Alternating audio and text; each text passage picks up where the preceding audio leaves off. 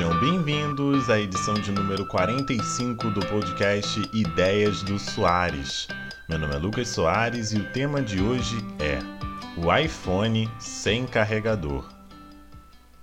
Hoje é dia 13 de outubro e a Apple acabou de apresentar os esperados novos iPhones para todo o mundo. Sempre um motivo de rebuliço na internet, não é à toa que o assunto agora lidera os trending topics dos assuntos mais comentados no Twitter. Mas como vem acontecendo nos últimos anos, o destaque foi direto para uma decisão drástica tomada pela empresa.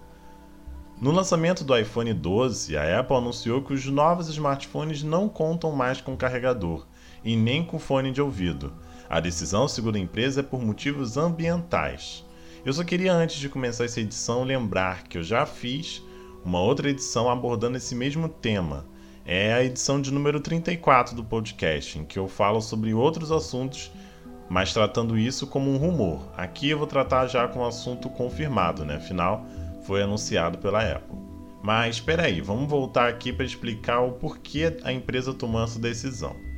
Com uma caixa menor e mais compacta, menos carbono é necessário para a produção da embalagem, o que é ecologicamente mais agradável, isso é óbvio.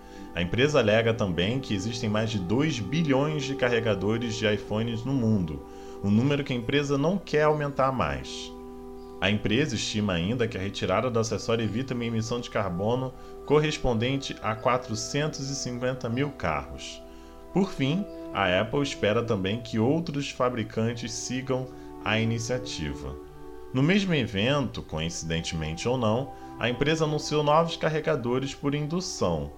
Hum, enfim, é claro que a retirada dos acessórios da caixa dos iPhones não pegou bem na internet.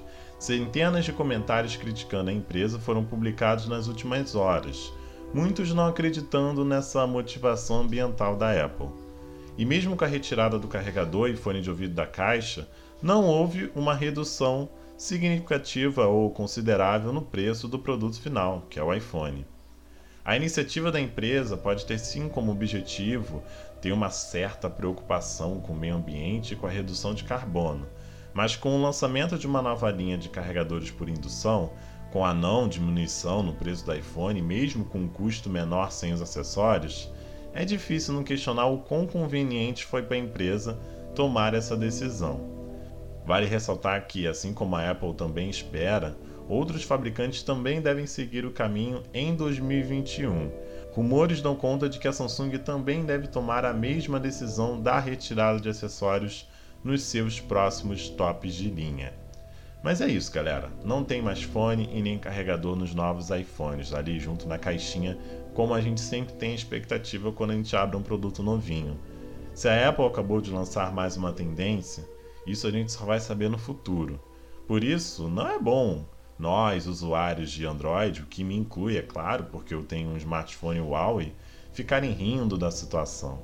Afinal, são grandes as chances de sermos afetados por isso também no futuro.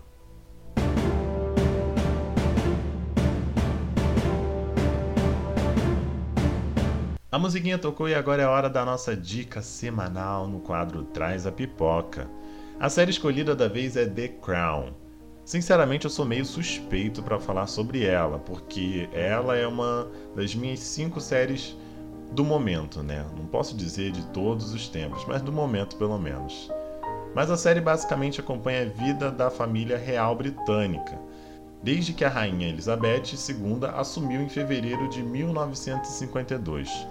A série é hoje uma das mais premiadas da Netflix e já contou com Claire Froy como rainha, mas quem interpreta Sua Majestade agora é a Olivia Colman. The Crown conta atualmente com três temporadas, divididas em dez episódios cada. A quarta temporada estreia dia 15 de novembro. Todos os episódios você pode conferir, como avisei antes, na Netflix. E é isso, pessoal.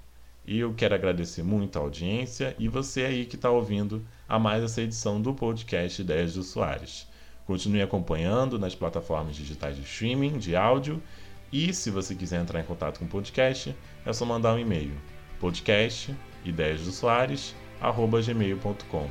E aí eu leio a sua sugestão, sua crítica, sua reclamação, pode mandar mais com educação, tá, galera?